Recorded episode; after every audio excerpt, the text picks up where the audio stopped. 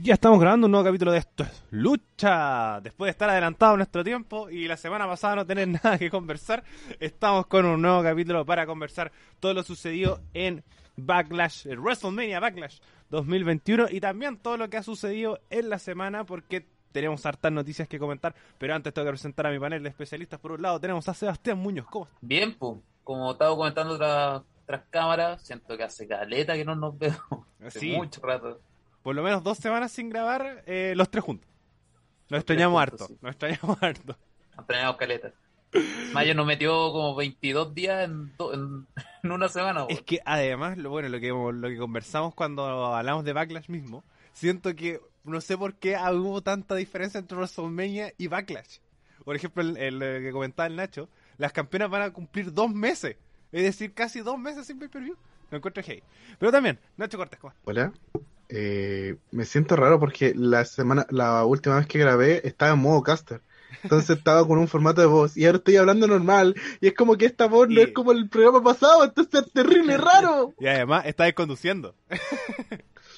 Pero es que más allá de eso, pero es que más allá de eso yo estaba así en este modo, es como y muy bien Sebas, ¿qué estás, eh, ¿en qué estamos en este momento? ¿Qué te pareció? Y Como con esa onda, ¿cachai? Como con metanfetamina en la vena, no sé, eh, así de rígido. Como Sí. que la- cuando estoy en modo caster es una cosa de cambio de voz, perspectiva, mi velocidad de pronunciar las palabras y más encima que se entiendan. Sí, esa es la weá. Ahora hablo rápido, no se entiende.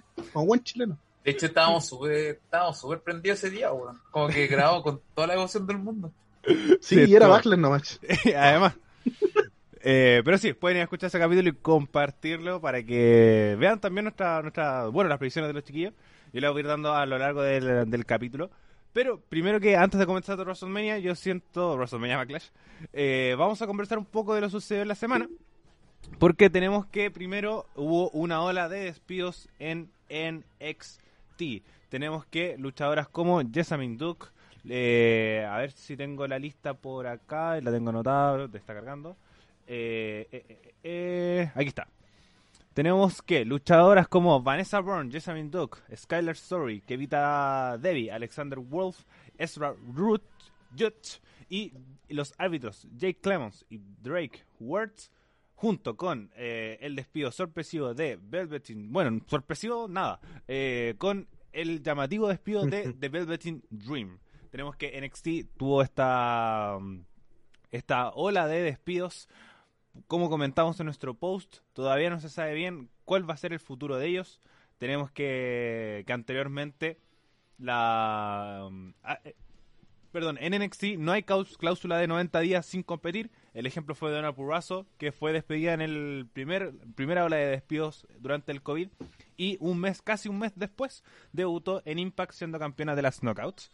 Pero tenemos que Alexander Wolf dijo que él todavía estaba bajo contrato y le quedaba por lo menos un mes que terminaba en julio de este año. Entonces dijo que le iba a respetar y que después de esa fecha iba a competir. Así que todavía no hay nada claro respecto a estos nombres, pero de forma inicial tenemos que tenemos despidos de árbitros, despidos de luchadores y que no tendrían la cláusula de competición de 90 días que sí tiene el roster principal. Muchachos, opiniones de esta ola de despidos, como cuáles les sorprendieron más. Yo siento que hay dos nombres que destacan sobre el resto que, que se podía ver un poco más de futuro en ellos. Así que sea voy contigo. Bueno, a mí me sorprendió Wolf, en primer lugar, me sorprendió demasiado porque, bueno, el miércoles lo estábamos viendo en una en una historia con, con Imperium, que lo traicionaron, lo echaron, etcétera Y de pronto después dijeron, no, lo echaron. Entonces yo quedé como, que lata. Y la otra que igual me da lata, bueno, me da lata dos, dos tipas, que es Vanessa Bond, porque no tenía potencial, pero nunca lo vimos. Y Jessamine Duke porque me cae bien Jessamine Duke. Nada más. Sí, Por eso me da pena. Y el otro, Velvet in Dream, me importa tan poco que menos mal que ya lo echaron. es que eso es lo que, lo que íbamos conversando. Como WWE castigaba, como con oportunidades, castigaba con, con los luchadores que tenían cierto potencial. Cuando recién surgió esto, muchos especulaban que eh, Velvet Dream podía ganar el campeonato norteamericano en la lucha de escalera, que terminó ganando Damian Priest. También fue el que menos tuvo protagonismo. Me acuerdo que lo conversamos en su momento cuando se dio Exacto. exactamente hace un año.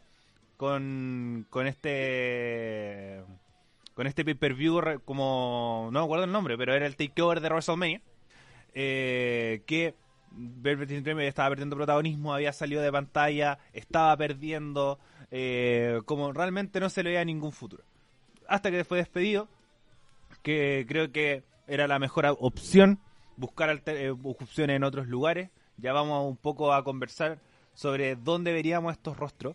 A Vanessa Bourne, yo siento que siempre estuvo ahí, que pegaba los saltos, que iba, que venía, que, que decía no, ahora salió con Alía y va a surgir. Y... No, como que siempre estuvo ahí.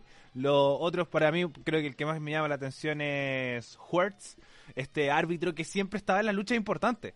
Siempre estaba. Sí, el- el- pero el loco era antimascarilla, estaba llamando Eso- a eso no lo sabía. Sí, pues el, el weón eh, lo echaron más que todo por eso, porque hacía revuelta, decía que era antimascarilla, tenía mm, como que se puso a hablar mucha wea y lo castigaron y ahora lo. Sí, pero además de eso, yo no sabía cómo esa información, pero que era que hacía las luchas importantes.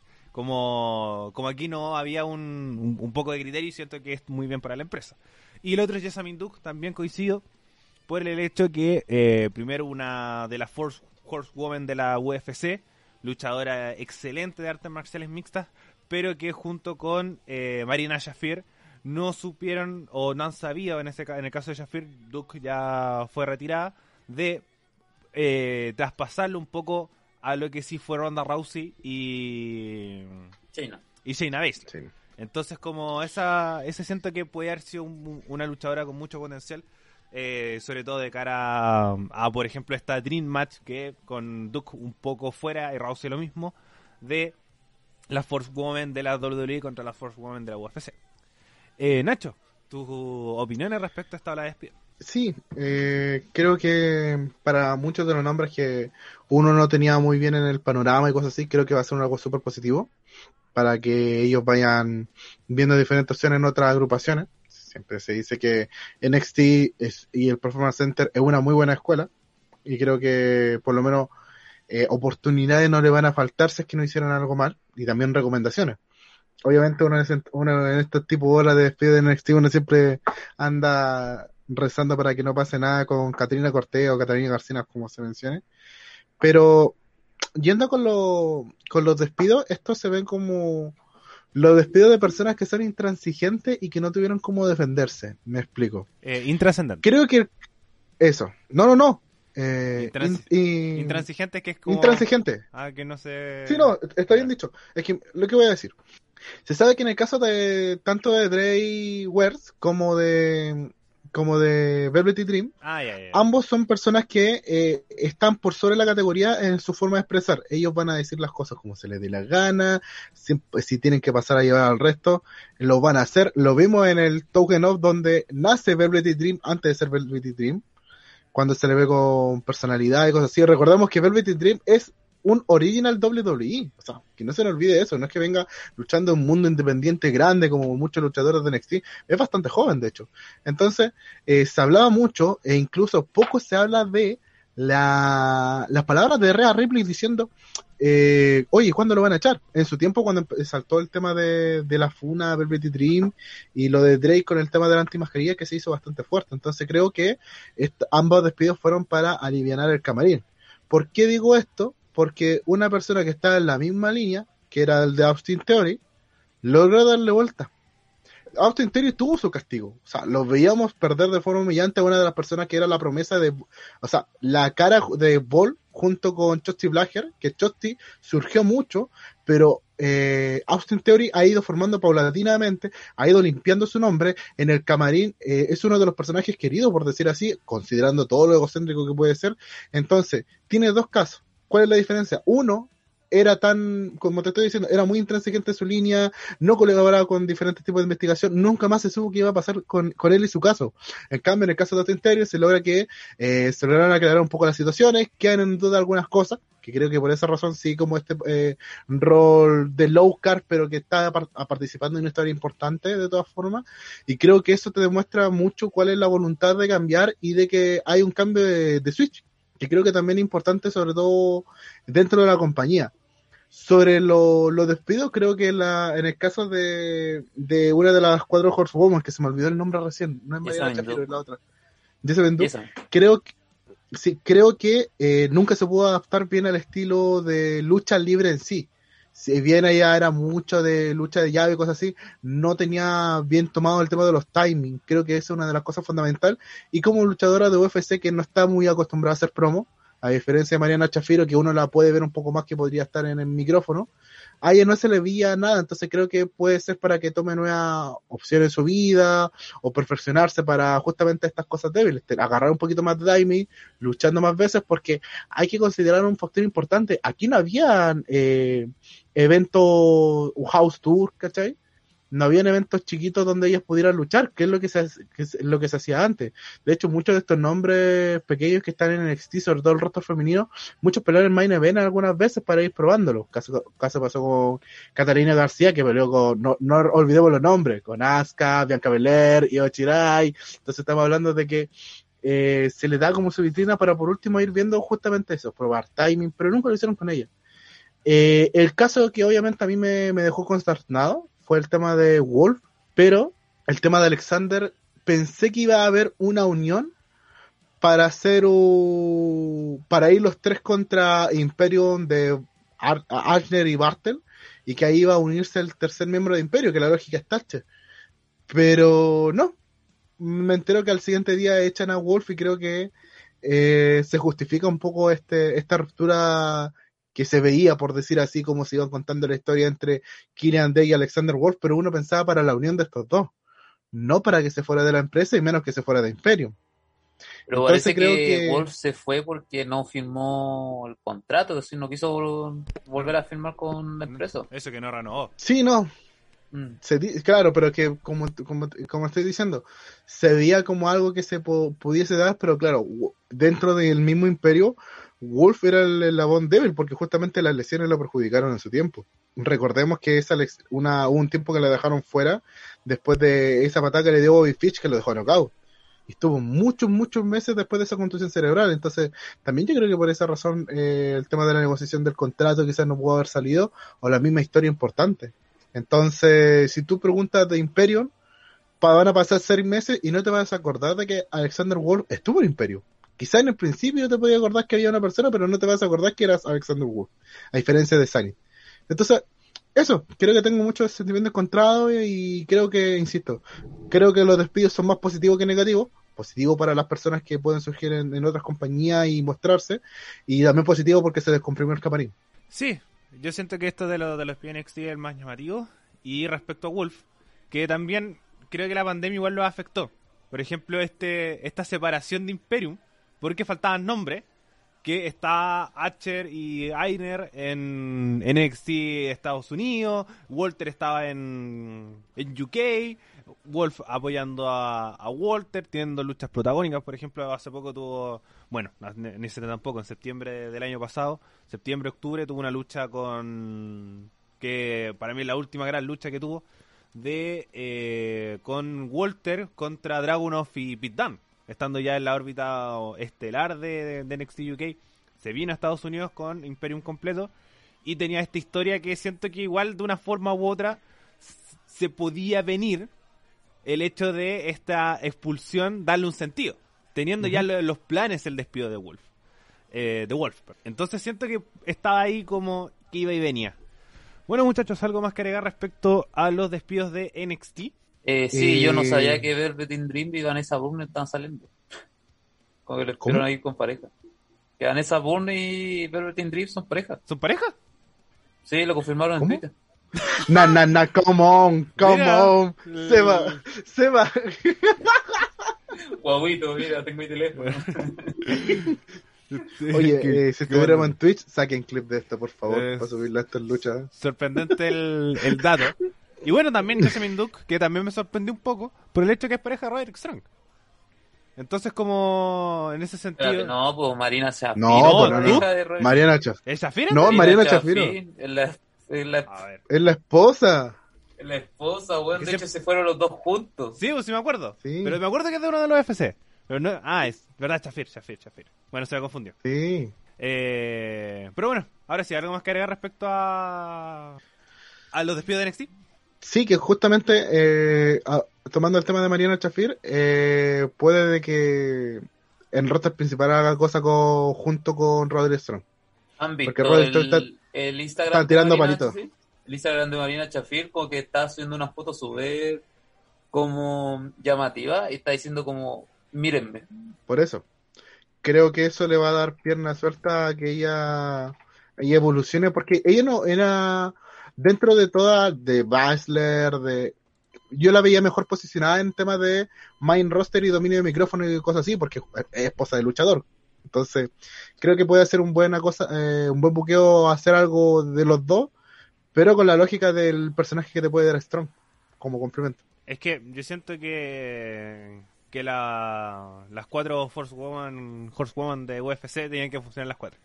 Y al momento de tirarlas por caminos distintos, como que se fueron un poco difuminando y separando, llegando al despido de una, al poco protagonismo de otra, y Ronda Rousey perdía disfrutando su vida ahora que, que también está esperando un hije. Bueno muchachos, eh, vamos a pasar a la siguiente noticia ya que tenemos que harto que conversar. Tenemos que WWE anunció que a partir del 16 de julio vuelve la gente a los arenas, vuelve la gente a las arenas, eh, vuelven a la carretera, como se denominó, esto es eh, WWE es la segunda empresa, AEW ya lo anunció hace un un par de semanas atrás y tenemos que va a comenzar con Raw, SmackDown y eh, y Money in the Money in the Bank que van a ser los primeros eventos con público que eh, ya se anunció que van a dejar el Thunderdome y vuelven a la carretera.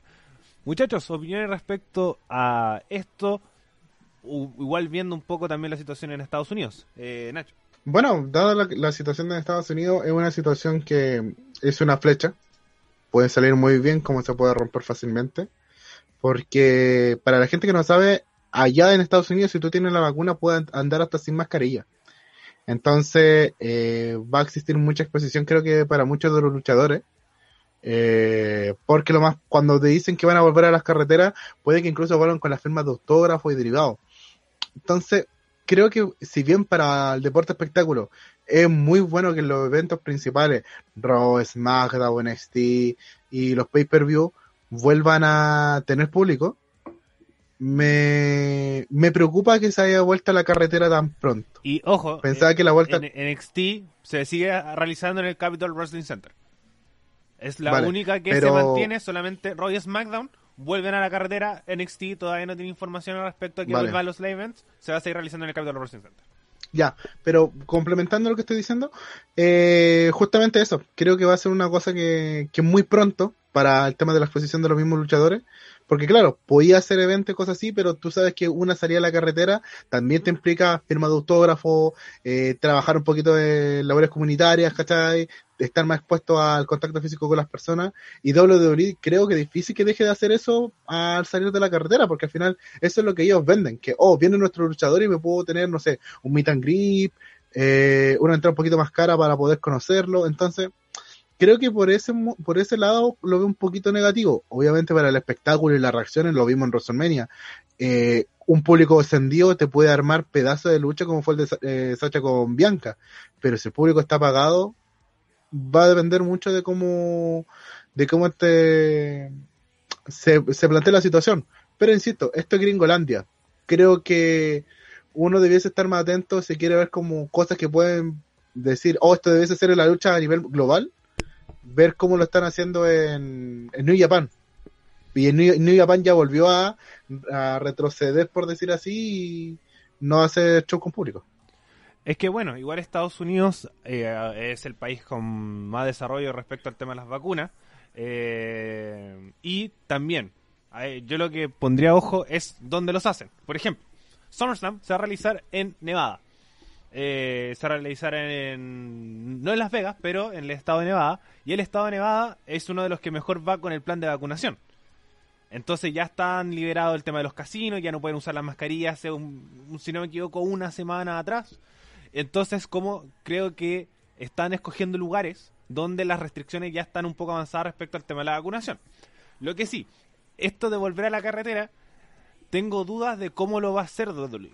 Porque muchas veces WWE hace, eh, o antes del tema COVID, daba libertades. Es decir, ustedes tienen que estar en este lugar a esta hora. Ahí ustedes ven cómo lo hacen. Entonces, con el tema del COVID, ¿harán esto mismo? ¿Se van a mover en grupo? Como, eso sí no lo entiendo. ¿Van a ser todos los luchadores? Los luchadores como, eh, por ejemplo, los que están lesionados también. Los que no van a usar también. Entonces tengo muchas dudas lo que, lo que van a hacer.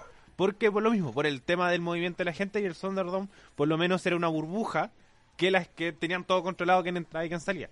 Entonces no sé cómo irán a hacer esto de, de un poco controlar los movimientos de, la, de las personas.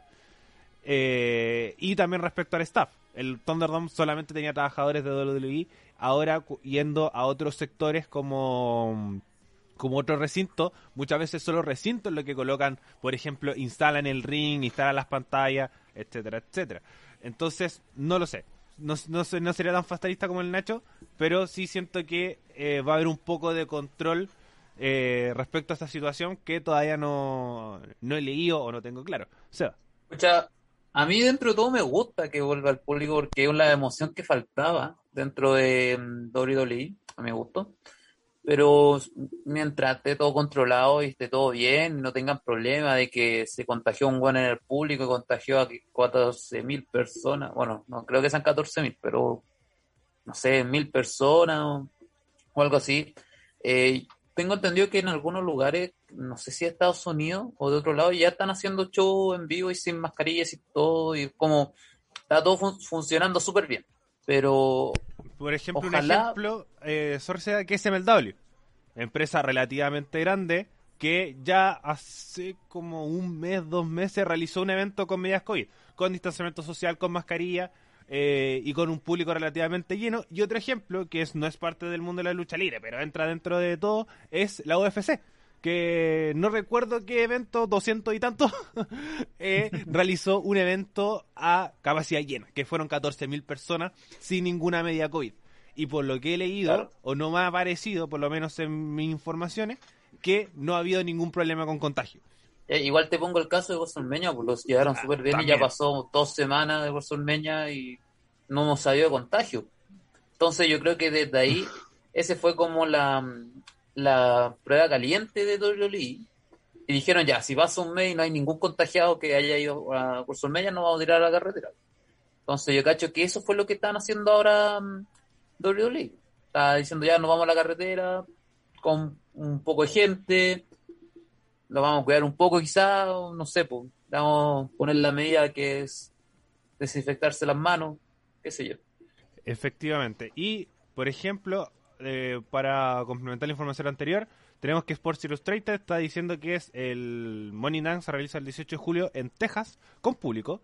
Y también esta misma, este mismo medio de comunicación confirma que Summerland se va a realizar en Nevada. Todavía no está confirmado el lugar, pero lo más posible que sea en Las Vegas, como estaba diciendo anteriormente. Bueno, muchachos, eh, ahora eh, otra información que también surgió durante la semana es que eh, AEW va a cambiar un poco su estructura respecto a los programas semanales.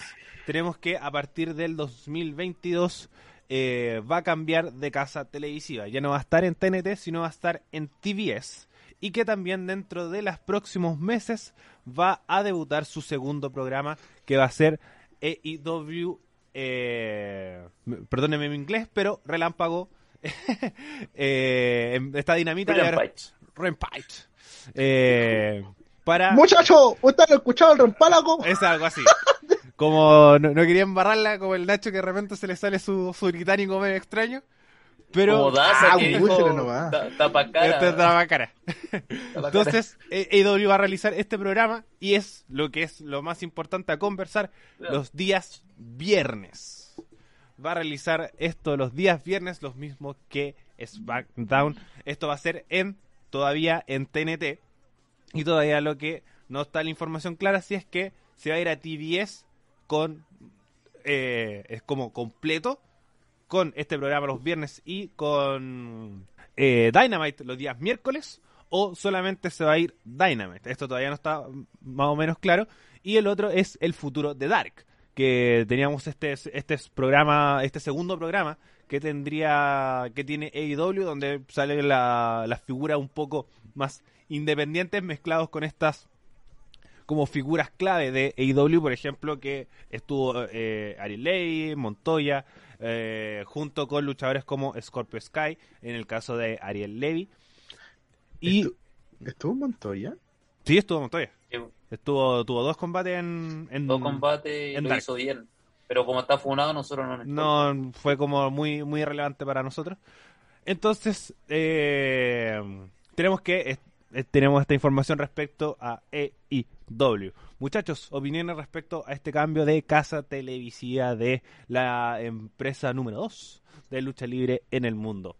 Eh, Seba, Pucha, eh, yo pensé al principio que era como para darle la pelea a SmackDown, pero no creo que sea tan por eso, sino que es porque los martes tienen mucho, tienen mucho, o sea, los miércoles, perdón, tienen muchos problemas con la NBA y, y todo eso, entonces quizás quieren tener un segundo show.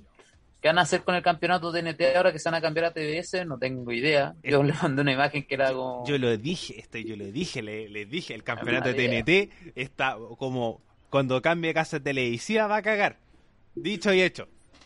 Claro, pero no sé, como que IW eh, ha hecho que pierda la, la atención mía, al menos hace mucho rato, como que ya, como que dejé de verlo después de la explosión de Kenny Omega, y desde ahí como, entonces Mm. ahora, si quieren hacer un segundo show, tengo que cinta En- inestable. En mi caso son las historias, ¿cachai? Onda, por ejemplo, todo lo que tiene que ver alrededor de Kenny Omega y todo lo que tiene que ver entre Jericho y... ¿Cómo se llama? Y... Ah... Uh, me acabo de olvidar el nombre Jericho, del- MJF. MJF, MJF, eh, es muy interesante. El resto me es ajeno, porque literalmente, eh, insisto, lo de Britt Baker eh, por el título femenino, ya, pues, ¿cuándo va a ser? Eh, si es que la memoria no me falla, en Double or Nothing, que es el próximo pay-per-view de eh, AEW. Y creo que ese es para mí el gran problema. Que no tiene eh, pay-per-views mensuales. Entonces, como son tan irregulares en el tema de los pay-per-view, que no es como, por ejemplo, cada tres meses. Como que A ver, ahí volvió el Nacho. a los principales, pero el problema es que su cara. 20 Nacho. minutos, Esa, esa, stop, stop, stop, stop. Que te quedaste pegado mucho rato. ya. Y entonces quedaste solamente, quedaste desde que dijiste cuándo se va a dar el la lucha titular de Britt Baker. Que yo te complementé que iba a ser Ah, ya. en Double or Nothing el próximo pay-per-view de AEW. Ya. Rápido. Entonces, por ejemplo, una de las cosas que a mí me molesta es que paulatinamente, por, por más las historias en sí se construyen mucho, mucho, le dan mucho tiempo a las historias principales, por decir así, y todas estas, eh, todas estas construcciones para las luchas, por ejemplo, del campeonato femenino, no le dan más de cinco minutos, las otras historias pequeñas tampoco le dan tantos minutos, entonces le dan, no sé, 20, media hora, las historias principales de facciones más encima, y que pelean entre facciones al final, eh, siento que en eso se han ido pecando. Un segundo programa le va a ayudar caleta para ir construyendo historias, pero el tema es eh, que siento que hoy en día AEW tiene una lucha de egos tan grande. Por ejemplo, el campeón actual de TNT, de TNT, ¿quién es? Miro. Y todos sabemos por qué se lo dieron. No estoy criticando que Miro Rusev eh, sea un mal luchador. Yo lo encuentro bueno y cosas así. Pero se nota que se lo dieron para que dejara de molestar. Insisto, por ejemplo, como rivalidad, la rivalidad de Derby Sting contra eh, eh, Cage con eh, y ay se me olvidó el otro. Y Eh. Taz que lo tenía atrás. Eh, eh, era una rivalidad que se veía tuvimos una lucha hubo una construcción por detrás. Y aquí literalmente es como oh sabes qué Eh, hoy día tengo una oportunidad lo gano chao y al final en eso están volviendo a lo, a lo mismo que se le- ellos criticaban en WWE cómo es posible que exista mucho talento y no se construye una historia decente y eso, es lo que se ve hoy en día como que pasan muchas historias flash por debajo que no le dan la, la solidez y creo que con el con este tema de que existan dos marcas potentes, ¿cachai? Con más de dos horas y que sean visibles, van a permitir construir. Creo que Dark va a quedar como la tercera marca de desarrollo. Ojalá sea así. Porque igual le sirvió, por ejemplo, para la construcción de una Tainara Conti, que de verdad yo estoy súper agradecido de eso porque ahí se mostraba, luchaba, y por ejemplo, que, que tuviera esa lucha con Hikaru, eh, no fue una lucha cualquiera, fue una lucha buena, que uno quería que ganara Tainara, pero es como Cesaro. un por ciento de posibilidad, 99% de fe. Efectivamente. Para comentar la información, tenemos que eh, este segundo show televisivo va a ser a partir del día 13 de agosto, todos los días viernes, por las pantallas de TNT. Y tenemos que, se, como decía anteriormente, se va a trasladar a TBS en enero del 2022. Y este movimiento, tenemos que generaría a la empresa eh, algo así de decenas de millones de dólares al año, según informa PW Insider. Entonces también es un movimiento económico. Eh, Sí, la, em- pues se, fueron por la plata. la empresa está ganando. la plata. Igual que los zombies, fue pura plata. Eso, bueno, ahí ya vamos para allá, pero efectivamente este movimiento eh, le va a generar muchas ganancias a AEW y ahora es el ver cómo los manejan, porque AEW está abarcando mucho, está abarcando mucho. No sé, por ejemplo, siento que estas alianzas con empresas lo podían beneficiar, pero ahora no tanto. Por ejemplo, Kenny Omega anda por ahí con Roman Reigns en su momento, que fue sobreexplotado, porque tiene que luchar en Impact, ahora va a luchar en Triple Manía, está luchando en AEW está luchando en tres, en tres empresas distintas y en distintos lugares. Entonces, se ha movido mucho, ha luchado mucho. Eh, Kenny Omega es un monstruo, sin duda. Pero esto hace que tú abarques en muchos lugares y tengas que ver Impact, tengas que ver. eh, bueno, no sé si es la triple A, pero. eh, y ver triple manía. La pelea. Ver triple manía. eh, y Pedíamos un campeonato para Omega, uno nomás. ahora tiene cuatro. Y ahora Que, también va a tener. Por mí que sean cinco. Es que por eso, yo para mí está abarcando mucho. Siento que verlo en todos lados es como, wow, igual como, sobre todo, con las horas de contenido de lucha libre, es mucho. Entonces siento que están abarcando mucho y siento que ahora van a abarcar mucho más con este, con esta, este segundo programa que tampoco sé cómo lo van a manejar. ¿Va a ser un Dynamite 2 o va a ser como Roy SmackDown? Que si tenemos que ver a Roman Reigns, tenemos que ver SmackDown y si queremos ver a Drew McIntyre, tenemos que ver Raw. ¿Aquí será lo mismo? Si queremos ver a, a Cody Rhodes, tenemos que ver eh, Relámpago. Y si queremos ver a Kenny Omega, tenemos que ver Dinamita. No sé. Eh, Quiero ver si al al llaman corre camino. Es que Eh, Yo, estaba pensando que quizá este cambio igual puede traer como la pelea de marca, pero si van a hacer eso, ya va a ser como, weón, eso es WWE, la gente ya va, lo va a tirar para abajo tiro. es que lo- No, no, no, no, no, no. es que yo No siento- necesariamente porque lo que ellos te ofrecen es un modelo totalmente distinto, solamente con el tema, por ejemplo, de los scores, ¿cachai? Y onda una persona que tenga más victorias va, va a tender a ir por un campeonato, más una persona que tenga más derrotas. Ese ha sido como el modelo que han tenido para el tema Pero de la ha oportunidad hoy en día. Es malo sin tiene. duda, eso. Cero Es malo, pero es que Cero brillo. Hay gente Lo dijimos Pero desde el principio. Es que más que al público le gusta, gusta. yo siento que no funciona, porque realmente no le da la oportunidad de titular a los que más ganan. Eso como realmente no ha pasado. Como no Pas- respetan esto pasó, lo que no- pasó lo que nosotros nos da rabia. Se le, le dan la oportunidad a los ex WWE. No, sin duda. Pero ahora A menos que cómo- sean peleas multitudinarias, donde se la dan a, a todo el mundo, pero el problema es que el ex WWE se luce. Sí. Pero esto, eh, por ejemplo, el, esta lucha Blood and Guts eh, fue un muchos luchadores ex WWE sin considerar a MJF como bueno y al Inner Circle en, en general. Pero eh, cosa de ver cómo van a manejar este este show semanal que puede salir bien y terminar siendo SmackDown o terminar saliendo perdón saliendo mal como Thunder. Incluso alto guiño WCW. Como el segundo programa semanal era Thunder, ahora esto se llama Rampagash. No sé, nunca supe cómo se dice rem- eh. Eh, pero bueno, muchachos. ¡Muchachos! Bueno, muchachos. ¿Ustedes escucharon Repálago? ¿Cómo, eh, ¿Algo más que comentar respecto a AEW y este segundo programa semanal? No. Lo, lo último que puedo decir es el título. ¿Qué van a hacer con el título? No sé qué mierda van a hacer. Bueno, el título máximo. Que esta historia de Omega siento que no, no sé para dónde va, pero me llama la atención. Creo que, que puede funcionar, como puede que no, como todas las historias de la lucha libre. Como hay varias historias que funcionaron, o están funcionando, o terminaron de eh, arruinarse, como que vimos en WrestleMania Backlash 2021. Eh, muchachos, vamos a, por relación al tiempo, vamos a comenzar directamente con la cartelera principal, porque no creo que comentar mucho el kickoff, solamente que le dieron una oportunidad de titular a Ricochet. Bien. Pero yo tengo algo que comentar con el kickoff. Yo siento que esa pelea se la sacaron muy, muy de la manga Sin porque duda. Ricochet estaba con ropa. Sin duda. Estaba con ropa y no era de luchador. estaba con zapatos, Juan peleó con zapatos. Wow, grande ricochet. no, nada más que. Pero, que- pero ¿sabéis qué? Solamente un cortito. Luchar, así- luchar con pantalones recuperamos el ricochet con poderes. Sí, Lo sentí así. Eh, pero sí, como. Porque se, supuestamente la historia que tenía Sheamus era con Humberto Carrillo. Claro, Entonces- pero Carrillo se lesionó. Es que después salió una información que no estaba lesionado y estaba disponible para luchar, pero que la empresa perdió la eh, Confianza. la confianza respecto al futuro de Carrillo. Entonces, Como Mazor que duró como un día. Mansur también, que duró un día en el roster principal, perdió su racha. Y le quitaron, le quitaron la, racha. po. más larga de victorias. Eh, que también. Entonces siento que ese que esa lucha, por lo mismo, como perdieron la oportunidad, tenían que poner una lucha en el kickoff. Ahí está. Lástima por Sheamus. Pero que está teniendo protagonismo en Raw y eso a mí me gusta bastante. Pasamos ahora sí directamente a la cartelera principal. Vamos a hablar de la lucha de apertura. Rhea Ripley se enfrentaba a Asuka y Charlotte Flair en una triple amenaza por el campeonato de eh, campeonato femenino de Raw.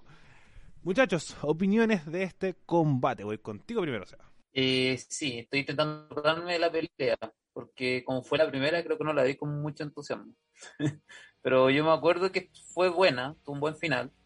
Y me, me gusta que Rhea Ripley haya, mm, haya ganado y no haya perdido su, su campeonato. Pero realmente la pelea no fue buena, pero no me acuerdo mucho de ella. No fue como tan llamativa. Eh, para mí fue un buen opener. Siento que fue muy dinámico, tuvo harta, harta historia que contar. Como, como que siento que. Es que eso creo que es uno de los grandes problemas del roster principal de, de Raw. Que no, teníamos no tenemos más nombres. Entonces siento que esta realidad debe haber terminado acá. Pero no sé a qué más vamos a poner.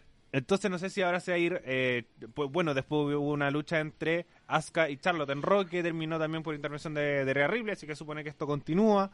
Pero me gusta que Rhea Ripley haya retenido su campeonato. Se habló mucho que eh, había perdido la fe Miss McMahon en Rhea Ripley, que iba a perder el campeonato pronto. Al parecer no es tan así. Quedaría esperar a Hell in a Cell. Pero que fue un Yo combate que. esperaba, yo esperaba que apareciera. o- La estoy esperando todavía. ¿De nuevo? Yo esperaba que Becky Lynch apareciera. ¿Verdad?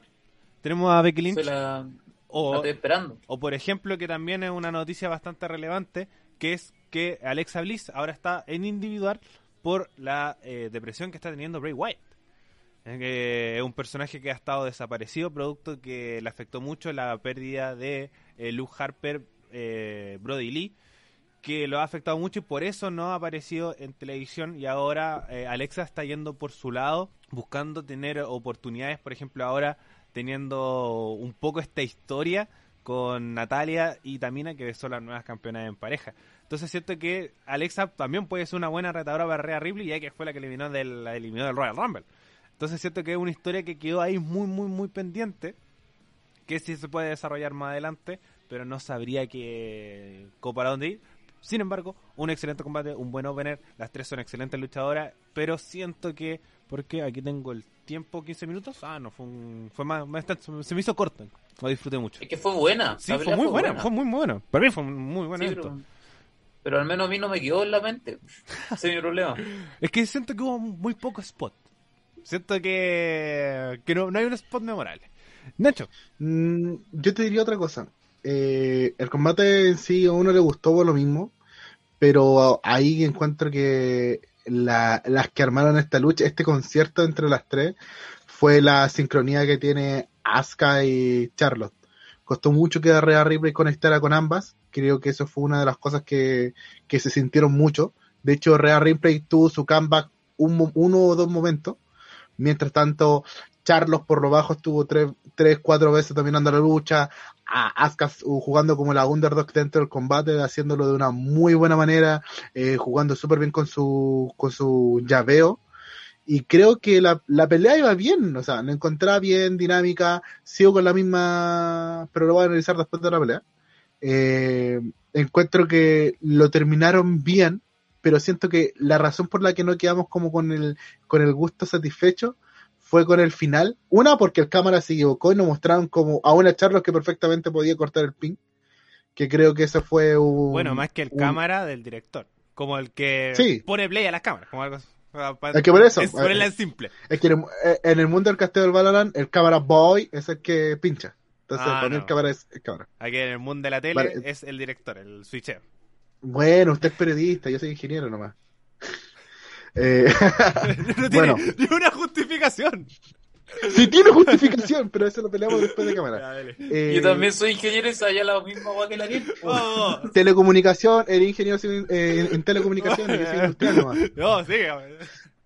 Yo- no, yo gano, ya aquí yo gano. Eh, no, pero el tema ya, después de eso, creo que quedó con la, aparte uno quedó con la sensación de que, ah, ya, la rivalidad va a, va a seguir, Charlos terminó bien parada, otra vez Asuka termina comiéndose el pin, y una Rhea Ripley que después en el round siguiente no se sabe hasta el día de hoy qué personaje tiene. O sea, yo si tú me preguntas, la Rhea Ripley de NXT tenía un personaje definido, ya partió siendo una, una tuner, después una power, powerhouse con, con carisma, ¿cachai?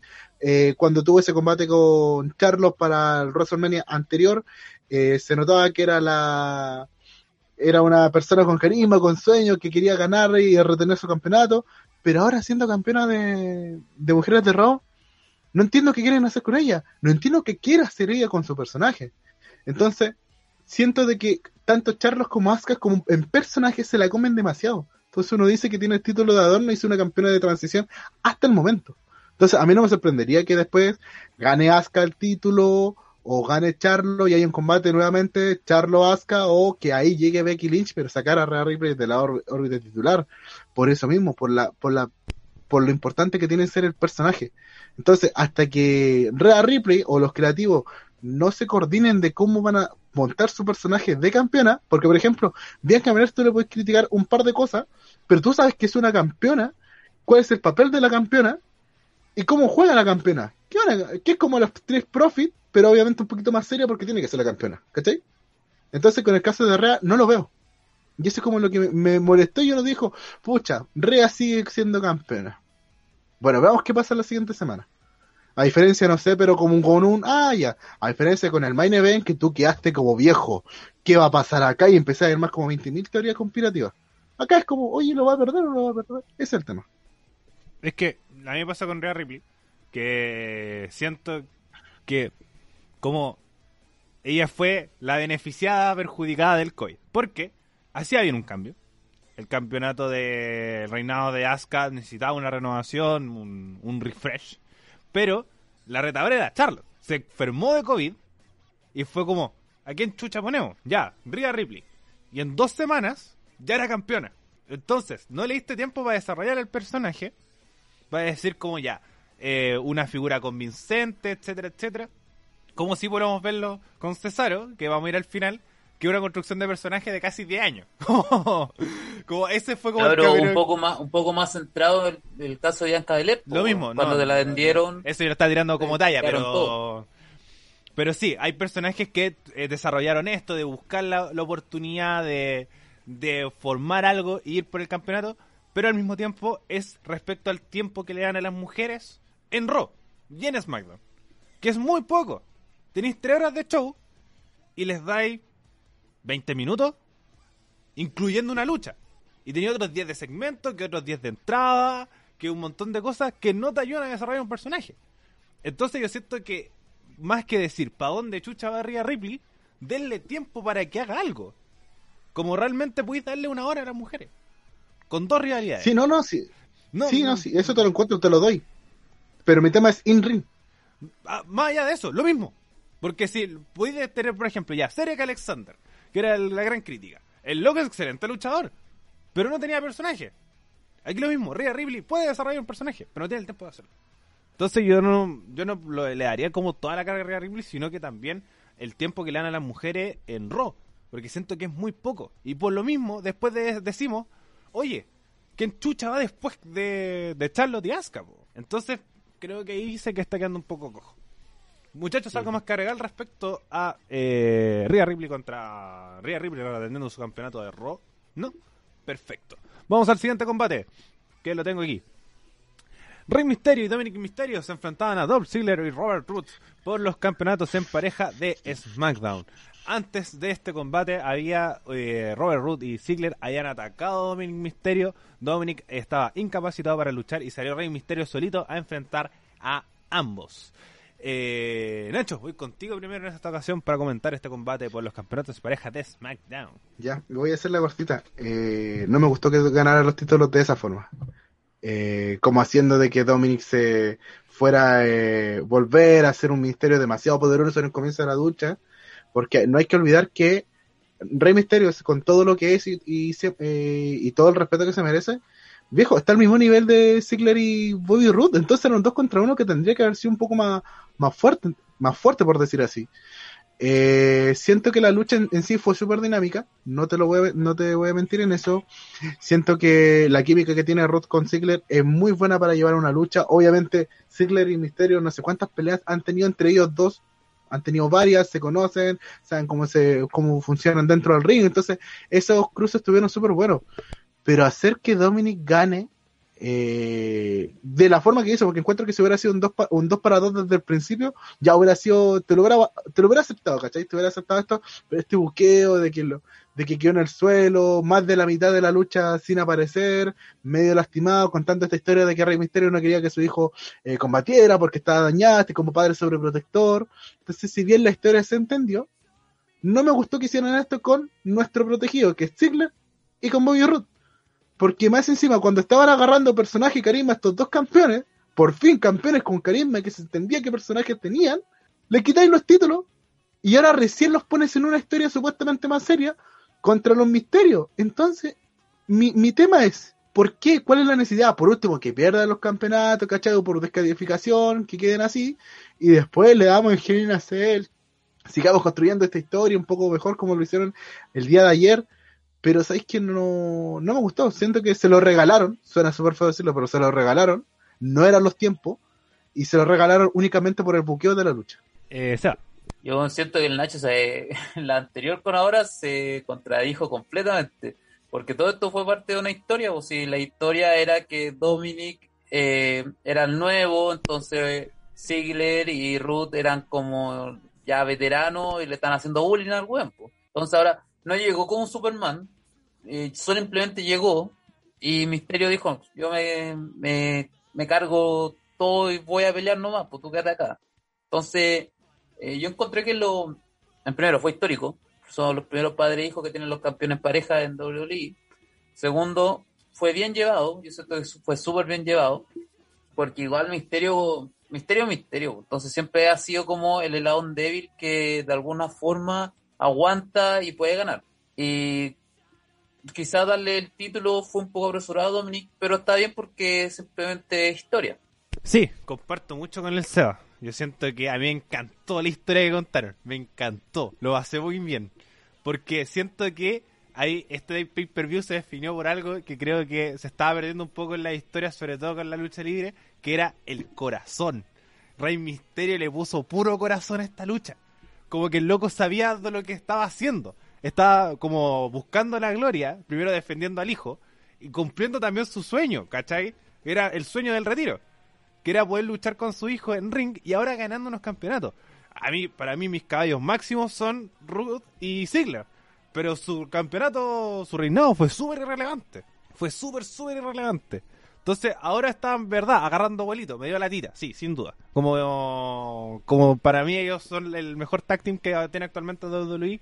Eh, por carisma, por historia, por, por todo, por experiencia, todo. Son jóvenes bacanes pero siento que la historia que contaron y además después cuando apareció Dominic, porque tampoco llegó, no sé, po, como Lesnar, ¿cachai? Cuando me acuerdo, me acuerdo qué lucha fue, eh, creo que fue contra Samoa Joe y, y Braun Strowman, o no me acuerdo qué, qué, lucha fue, que también lo sacaron en camilla y llegó como ultra poderoso y se los vergó a todos. No, aquí Dominic llegó cagado, ¿cachai? Y fue como un poco para darle un poco de descanso a Misterio después que volvió a Misterio y ahí se arreglaron un poco la lucha. Pero sí, por ejemplo, siento que a Misterio le dieron unos super ultra poderes que aguantó de todo. Pero por lo mismo, por puro corazón y siento que a mí me encantó la historia que también culminó con los campeonatos, lo mismo, con una con unos campeonatos también súper irrelevantes. Eh, tampoco hubiera dicho, ya alarguemos un poco más la historia cuando ya la, voy a alargarla, por ejemplo, con una revancha en Hell in a Cell o en un SmackDown. Porque igual para eso Pero de hecho la, siguieron, po. La siguieron porque dijeron que Misterio le hizo toda la pega a Dominic. Entonces, eso como Sí, lo que Sí, tienen que hacer ahora. po. entonces como que siento que, que se puede alargar más la realidad y con esta historia para mí me bien encantó. Yo siento que, que lo, lo disfruté harto viéndola y después como el momento emotivo de el padre e hijo consiguiendo, como les dije, como lo decía en su momento cuando debutó Dominic, para mí Dominic está re verde para debutar contra Seth Rollins en SummerSlam. Pero se ha ido puliendo y ha, ha estado y creo que está en el lugar donde tiene que estar. No, pero es que, pero, mira, mi punto es porque ayer vi el evento completo de nuevo, de, después vi SmackDown, y mi crítica, para que se entienda bien, es porque esta historia perfectamente como la están construyendo, porque esta cuestión va a seguir, perfectamente lo que tú me dices lo podían haber hecho en otro per pero dejaron, para mí, mi forma de dejaron super mal a Ruth y a Ziggler, y se les notó que ellos estaban en- entre desacuerdo por lo, nuevamente, el que pincha la cámara puso las cosas mal, porque se veía como que los caras como ya me grabaron, listo. Como que esa sensación de verdad me, me llegó, me llegó a mí ver la frustración de ellos como, ah, perfecto. Porque claro, lo de Misterio espectacular, feliz. Pero yo creo que, considerando que a los, a los, a, a tanto a Ruth como Ziggler lo tienen tan tirado, que ahora recién lo están haciendo incluso relevante, pero no como campeones, como retadores. Entonces, eh, estoy emplazando, la hueá política, estoy emplazando a que WWE, si en verdad quiere hacer las cosas bien y que no se la eche con su con estos personajes nuevos, porque Dominic es un personaje nuevo, va a seguir el legado de Rey Misterio, eso está más que claro por su Mothpool, pero me, me da lata por ellos, ¿cachai? Entonces, si bien la historia es súper bonita, pucha, yo veo el otro lado de la frustración y lo vi y me llegó, porque yo me puse a ver, vi las presiones de ambos como, no, no frustrado de, oh, perdí la lucha, que es muy normal, sino esa frustración de, listo, ya, sigamos como que no hay motivación, entonces hacerlo relevante ahora como retadores y no como campeones, eso me molesta. Es que yo siento Yo que... creo al revés. No, yo más que eso, yo siento que es muy parte del personaje. Como que siento que, que la- los personajes de Rudy y Ziggler es muy así. Incluso esta frustración se calza de decir, ¿cómo perdimos contra estos hueones? Porque obviamente ellos se creen los mejores. Es muy así, yo siento que, que calza mucho más con la historia. Y además, Ziggler es el mejor retador de la historia de los retadores, weón. Como que siempre funciona mucho mejor como retador que como campeón. Co- Te puedo dar mil ejemplos de historias de Ziggler que No, no, mucho sí, mejor sí, como sí. retador que como campeón. Y siento que aquí lo mismo. Entonces. Pero lo encontré muy, tem- Listo. lo encontré muy Exacto. temprano, insisto, lo encontré muy temprano. entonces no, yo siento Podía que... haber sido Cell. Gran historia. No, mi... No, mi- mi- están hace rato weyando Sí, con... así que mi puntito, porque además, eh, este, como desde WrestleMania, que las triple amenazas, que las, cua- las cuatro esquinas, que luchando con, eh, con estos hueones, eh, con Otis Con y Otis Chad y Gable, eh, que los Profits, entonces yo siento que la historia viene hace rato. Ahora que se concretó, eh, siento que se puede alargar un poco más focalizado, pero no, ahí mis puntitos para la historia. Eh, ¿Algo más que agregar respecto a este combate? Yo creo que lo van a perder pronto, sí. Son, son campeones de transición, era solo para hacer la historia. Coincido, coincido, coincido, coincido. Eh, vámonos al siguiente combate. Hablando de historia, Damon Priest se enfrentaba al Miz en una lucha de leñadores. Y los leñadores zombi leñadores. eran zombies, la vapulenta. A mí me gustó. Ya, voy, yo primero ya que mostré mi emoción. Porque siento que ya se habla de como, ¡ay, qué mentira que hayan zombies! Surprise, surprise, lucha libre. Como nuestro máximo ídolo es el hombre muerto. Y más que no jugamos el, el tema con el hombre muerto. Entonces yo siento que lo que me dio lata es que obviamente se hizo para vender una película. Como que eso fue lo único que me cargó. Porque la lucha tampoco estuvo buena. Para nada. Como que siento que que le dieron mucha importancia a los zombies, como mostraron mucho, estuvieron mucho rato botados en el piso cuando no había motivos para estar en el piso. Entonces, como me gustó mucho el tema de los zombies, que la historia, que Priest eh, luchando con, con el Miz y después Morrison, después que se la hayan comido, lo encontré pulento. Que la lucha fue mala, fue mala. A mí creo, creo que fue como el punto más bajo del evento, pero me gustó el tema de los zombies porque, por ejemplo, la lucha de leñadores a mí en general no me gustan. Porque siento que los leñadores son súper irrelevantes. Porque si queréis que el weón no escape, hace una lucha de jaula. ¿Cachai? Como que es mucho más sencillo, pero ahora que sea un zombie le da todo el color. Así que por lo menos a mí me, Ah, a mí me gustaron los zombies. hay, hay luchas de leñadores donde los leñadores tienen pica por algo y le sacan la cresta al. ¿no? Algo así. no. Pero sí, pero eh, comúnmente la lucha de leñadores es súper fome. Son súper relevantes, pero creo que los zombies les dio el caché de decir como, ¡ay, qué emoción! La más molesta. Pero la lucha fue mala, fue mala, pero me gustaron los zombies. Ahí vi mis, mis puntitos. eh, ¿Seba? Bueno, a mí igual me llamó la atención porque algo, bueno, en primer lugar, algo que mm, nunca, nunca se nos hubiera ocurrido a ninguno de nosotros. Sí. a nadie. Entonces, eh, ya es llamativo, eh, cumple con el entertainment, en este caso. Me gustaron mucho los gestos después porque cuando pinchaban las cámaras, habían zombies en las cámaras, entonces ya está bien, bien hecha la pensión, los siete palos entraron bien. La pelea estuvo ahí, igual eso fue sobre lógica la pelea porque los zombies eh, podían haber entrado en el ring en todo momento, pero los buenos respetaron la campana, entonces eso me dio mucha risa. Eran zombies conscientes. Eran muy conscientes, po. Y si estaban hipnotizados, Seba, Sí, yo era como como Galos antes de ser Galos. O sea, cuando era Festus. Eh, pero nada, pues me, me gustó la idea de que eh, haya sido una forma de promocionar una película. Eh, no la encontré mala. La gente igual lo criticó porque eran zombies, ¿no? Entonces como que se lo jugaron mucho. Lo que sí no me gustó fue que el Miss se lesionó. Después de tantos años trabajando en la empresa, se lesionó porque cayó, el pie de Demi cayó en todo, toda la, todo el muslo de, de Miss, dejándolo lesionado hasta como fin de año, próximo año. Pero todo lo demás estuvo bien. A mí me gustó el, eh, el aguante del Miss, me gustaron los zombies, sus Sí. intervenciones fueron medias raras. Eh, Damien Priest se lució un poquito más. Eh, después en, eh, en Raw vimos lo mismo con, con personas y sin zombies.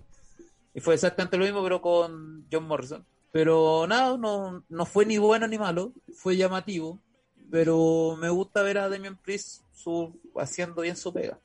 Eh, para complementar un poco la información que SEA, The Wrestling Observer, eh, The Wrestling Observer reporta que el Miz ha sufrido una lesión por primera vez en su carrera con la WWE. Según este reporte, el Miz sufrió un desgarre en el ligamento cruzado anterior. Hasta el momento se desconoce si es total o parcial. La lesión ocurre el domingo en la lucha contra Damian Priest. Le deseamos una pronta recuperación. Eh, por lo menos en el fútbol, un desgarre eh, del, del cruzado son seis meses. Entonces, como no sé cómo será en la, la lucha libre, yo siento que debe ser más por el, por el esfuerzo que requieren los muslos, entre los, los movimientos y las vueltas y los saltos, etcétera. Entonces siento que debe ser, como dice el Seba, hasta diciembre. Entonces, un- una lesión que, que le afectará al Miss, pero quizás puede ser el momento de John Morrison, no lo sé. Nacho, Y comentarios del combate. lindo de esto. A ver, combate. Eh, temática zombie me encantó, ya lo dijeron ustedes. Porque le da esta salsa picante al, al combate en sí. Igual me dio un poquito de lata, no te voy a mentir que era como el- el- uno de los mejores combates de WrestleMania, por decir así. Después los chicos pasaron como a esta fase de promocionar una película, como que igual me dio como. Mmm, qué lata. Pero de- después recordar que igual estuvieron promocionando implícitamente la, la gira de Bad Bunny en Estados Unidos. Entonces, como que pegan. Eh, sobre la lucha en sí, claro, o sea, no, no pidas wrestling, siempre he dicho, pide, entretenimiento. Y lo único que me da lata fue el tema de la lesión del Miss. Creo que fue lo que me dio, me dio pena, porque insisto, lo que ha hecho el Miss en los últimos cuatro meses eh, es espectacular, espectacular. Eh, ha buqueado solo gente. el Morris, Morrison, si bien, entre comillas, está en un papel secundario, yo insisto, estos siete meses que va a estar fuera el Miss, van a construir toda la historia de Royal Rumble, eh, eh, perdón, eh, Eliminated Chamber o el evento entre medio y WrestleMania. Va a culminar ahí porque se armó todo el este para decir, perfecto, Morrison, lúcete solo, empiezas a estar en diferentes contiendas, quizás por el título de Estados Unidos, ¿cachai? Que se puede, porque eh, el título, por lo menos que Morrison, aunque sea marchando, ha participado y lo hizo súper bien eh, en ese combate para el título de los Estados Unidos entre Kate Lee y Matt Ryder. Entonces, creo que hay mucho que se puede ganar a futuro. El personaje de Damian Priest se está consolidando. No voy a decir que está consolidado porque me da miedo, porque quizás en dos semanas Vince se puede aburrir, porque lamentablemente así funciona con las estrellas de, que vienen de NXT. Salvo Matt de Riley, que tiene su encanto. Y encuentro que hoy en día lo, Lo que pasa hay que definir bien. Creo que vamos a tener que acostumbrarnos mucho a este, como luchas con estipulación de, de promoción que ya se hacía. O sea, hay gente que Sí. hay que recordar estas Playboy Match que literalmente estaban auspiciando a Playboy porque venía con todas las marcas y eso es promoción. Cuando eso se hacía antes. cuando me acuerdo cuando trajeron al que hablamos, cuando salió WrestleMania, trajeron a Green Arrow, era para promocionar la nueva temporada de Green Arrow. po. Sí. Solo que aparecía. Cody. Algo así. Pero yo feliz porque me gusta esa serie. Claro, entonces siempre, siempre se ha hecho. Entonces, para mí, esta es una cosa, insisto, una lucha de leñadores jamás, nunca ha sido atractiva, salvo la leñadora antiguos, por decir así, que los leñadores tratan de agarrar de las patas al- para sacarlo del ring y pegarle y después tirarlo para allá. Que hubo un par de luchas así, pero después siempre están como ahí. Hay veces que la persona se cae y están mirando al suelo, como ya, ¿y qué hacemos con este? Lo tiramos, le pegamos, ¿qué hacemos? Entonces, eh, insisto, como lucha, me. nah, como entretenimiento, me reí. Porque más encima tuvieron su camarino. Pues. ¿Cómo no voy a- te va a gustar cuando los, los zombies tienen su camerino? Sí, además como presentaron la historia, me gustó. Como el Morrison, Sí. eh, diciendo así como, weón, son zombies. como, eh, de mí, como, ¿cómo van a ser zombies? Que te es que encima se- Morrison, Morrison y el Miz son muy buenos, Sí, weón. Tiene sin mucho, duda. muy buen bla bla. No, más encima se duda. comieron al Miss. Entonces, y Así además, que capaz que Miss vuelva como es zombie. que, es que pasa Oh, que, sí. es que, por ejemplo, a veces historias como que, que siempre como, por ejemplo, al Morrison también, y volvió así de lo más normal. Y- y Decían como, y decía como, igual me dio ruido, pero igual decía como, weón, AJ Styles volvió como a la semana después que lo enterraron vivo. Entonces fue como, "Ah, Sí, pues. bueno, es WWE, así que es filo. Entonces, Miren el, el Instagram del Miz, subió una foto del zombie. sí, Es diciendo como, todo bien, es chicos. que- entonces como recomendado. ¿Algo más que comentar respecto a este combate? No me, sé que no me molestó para nada, no sé por qué a la gente lo molestó tanto porque eran zombies Sí. y le echaron la culpa a quien quiera, pero weón, dieron plata. Incluso Batista, como que también dijeron así como... No... Batista dijo, "No, Sí, ¿usted bueno, cree que ¿Qué tengo que ver yo? Y por ejemplo de... vayan a? Eso, lo mandó a ver con el viejo y The New York Times dijo que fue el peor momento ocurrido en la historia en un ring de WWE. Así que... Ah, han habido peores. Sí, han habido Sí, peores, el pero... mismo Playboy, ese ha sido el peor. Pero como Sí. son todos unos calientes culiados. Entonces, como el New York Times lo consideró así. Bueno, muchachos, vamos a ir al siguiente combate que para mí fue el más bajo de la noche, que es Bianca Belair enfrentaba a Bailey. Eh, opiniones de este combate hoy contigo primero, Nacho. Ya, esto fue lo que yo decía, de que en el caso de, a diferencia de Rhea Ripley, tú sabes que el personaje que tiene Bianca Belair lo ha construido súper bien y cosas así, pero por mucha confianza que tenga el personaje y se vea como, como que quiere ser esta, esta campeona un poquito más, más burlesca, ¿cachai? Juega mucho con sus expresiones, el, del pelo, la palmadita en el traste, ¿cachai? Pero en la lucha la sentí muy desconcentrada y Bailey ayudó mucho a que la lucha tuviera su, eh, su flujo. Siento que la que quedó súper bien parada fue Bailey. Y de hecho, en muchos pasajes de la lucha yo pensé que Bailey podía eh, quitarle el título. Que obviamente igual me hubiera dado lata netamente por el que muy poquito tiempo a Bianca, todavía hay que construirla. Pero la lucha, claro, fue la más bajita porque encuentro de que no hubo esta química que se tiene que tener dentro del ring y se le vio algo nerviosa a Bianca.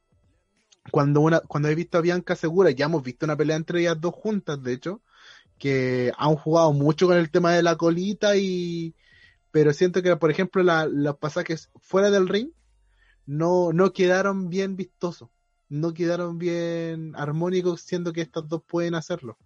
Entonces creo que viene una segunda parte, espero que esa segunda parte salga mejor y creo que lo van a hacer. Me encantaría que fuera una Hell Cell o que tuvieran implementos por último, pero siento que las dos que son luchadoras físicas pueden hacer un muy buen combate. Ahora tiene que soltarnos un poquito más Bianca y pero insisto, creo que como campeona lo está haciendo súper bien con su personaje, se entiende lo que quiere hacer. Eh, se desligó de los Steve Profit de a poco, se está desligando, siendo ella solamente. Y insisto, qué grande, qué, qué lindo ver este cambio de un año para otro de, de Bailey. Porque puta que el año pasado, en los primeros programas que, estuve, le dimos dura a Bailey, que no le ponía corazón, y era como retadora, le está poniendo caleta de corazón, le recobró ese, ese cariño a la lucha libre y al, y al saber de que si tenéis que salvar el combate, lo voy a hacer. Coincido, pero no coincido. ¿Por qué? Porque a mí me gustaba, y con el Saro compartimos harto, como el primer cambio rudo de Bailey. Que era como cuando ya tenía un poco más definido, que estaba un poco con Sacha Banks. Pero a mí esta Bailey no la entiendo. No entiendo su personaje. Realmente como, como que tiene este segmento, como después tiene como que le reclama mucho a Michael Cole. Y, y- Pero todos lo hacen, no entiendo por qué. A Michael Cole y a Corey Graves. es que para mí no, pero Bailey es focalizado. Es realmente focalizado y es como considerablemente y reitera- reiteradamente Bailey weando a Michael Cole. Y en todos lados. Como en el programa, que en Twitter, en Instagram, en, todo- en todos lados. Y también es muy buena para reclamar y como que no, no me logra conectar. Entonces yo siento que igual esa parte igual hizo que frenara el combate. Entonces como que sí, puede generar buenas realidades porque tiene un buen micrófono, lo desarrolló súper, súper bien. Eh, pero lo mismo, una realidad muy construida, eh, teniendo harto tiempo para construirla, ¿no? La hicieron tan bien que me, me tuvo ahí ni fu ni fa. Lo mismo, Bianca se notó también un poco nerviosa, Bailey le ayudó, el final fue medio raro. Entonces como, no sé, como para mí este combate no entendí nada, realmente.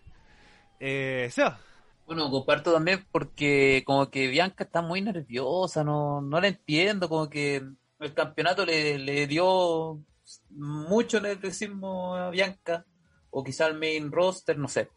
Pero eh, bueno, comparto la idea de que Bailey y Michael Cole puede agotar un poco, pero es porque Michael Cole habla como cosas de Bailey, entonces, que comúnmente hacen como todo, pues. Michael Cole habla alguna weá, eh, los buenos como los dirán. Eh, Corey Graves, eh, creo si no me equivoco, weá mucho a Biggie, y Biggie siempre le tira la toalla encima. Entonces, como un hueveo que, que tienen entre ellos, que yo creo que nació gracias a la pandemia nomás, po. porque como- es como hay que interactuar de alguna forma. Ahora, eh, la pelea sí fue como. No fue la mejor de Bianca, tampoco la mejor de Bailey, aunque me gustó mucho la idea de cómo terminó por, el, por esto de que el pelo es una gran arma, etcétera, etcétera. Y se puede supuestamente venir un- una pelea de contra cabellera. Ahora, Bailey tiene la cagada en su pelo. Es sabio, tiene la media cagada en su pelo. es que yo Entonces, que, que cortárselo más. ¿Ah? Yo siento que para allá va. Sí, yo creo lo mismo. Y Bianca, si le cortáis la trenza, puede que sea algo nuevo. No, yo siento que la cagáis. Yo siento que... Ay, pues sí, un arma. Es que un más, arma que tiene. es que yo siento que más allá de Sí, eso, pues, arma. más allá del arma, es como Sansón, po, weón. Como es su esencia. ¿Cachai? Sí. No es como... Sí, eh, sí, sí, no, es- porque el es- último tiempo como que le cortaron un poco la idea del pelo y como que lo usa de vez en cuando. uso de vez en Lo cuando. usó para ganar en WrestleMania y ahora lo Pero usó para agarrarse. ¿cachai? Entonces yo- Claro, Y, y además siempre como el tema de la de entrar con la colita dando vueltas y Bailey que también que la molesta. Entonces yo siento que es como que lo mismo, Sansón, ¿cachai? La Bianca le quitáis su trenza, le quitáis sus poderes y ahí se acabó su carrera. En cambio si peláis a Bailey como... eh, como lo mismo como decís tú, ya tiene la cagada en el pelo. eh, y siento que para allá va. Y siento que sería llamativo nomás por el segmento de ver a rapando a alguien. No, y el No, y morbo sí, de igual, qué pasa igual si Bianca recordemos pierde. que No, no, no, no, la no. última vez, eh, igual recordemos que la última vez iba a ser Sonia Deville contra Mandy Rose Sí. por esta pelea de cabello. Lo confirmaron incluso y la tuvieron que cambiar por el simple hecho de que una huevonada llegó a la casa de, De de Sonia. Entonces, igual es súper llamativo ver un, un calle contra cabello, sea cual sea la persona, siempre va a ser llamativo. Sí, va a ser, ser llamativo. Eh, ¿Algo más que agregar respecto a este combate? Que me hizo, el Seba me hizo acordar de cómo un, un saco wea arruinó lo que venía para Sonia. Aunque Sonia lo está No, haciendo, y complementando el este, lo está haciendo muy bien como General Manager, ya sea en Raw SmackDown. Está cumpliendo súper bien la función. Tiene el Pero- papel que nosotros esperábamos, que también lo tiene Adam Pierce, que Sí. es, una voz de autoridad, entonces como que está presente. Para mí me gusta mucho Sí. más que esto y además, más que decir, oh, es lo que se venía para Sonia, iba a perder. Como iba a perder claramente contra Mandy Sí, Rose de una no, no, forma no, u es otra. que Así claro, que es que- tampoco iba a decir, no, qué weón, Sonia Mira, va a no, ser no, no, campeona. no, No, no, no, venga, joder. Yo no, ojo, yo no estoy hablando de que ganara o perder. Yo sabía que esa lucha la iba a perder ella.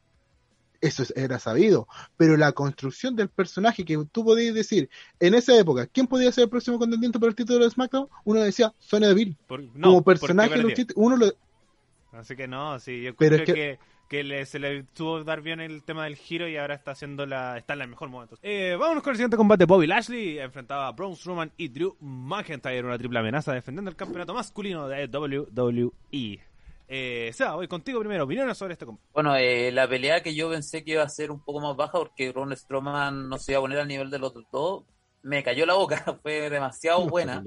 Tuvieron demasiados spot, demasiados spot, muchos spot bueno. Eh, este cuando tiraron a Lashley por atrás y desapareció por un buen rato, yo lo encontré genial.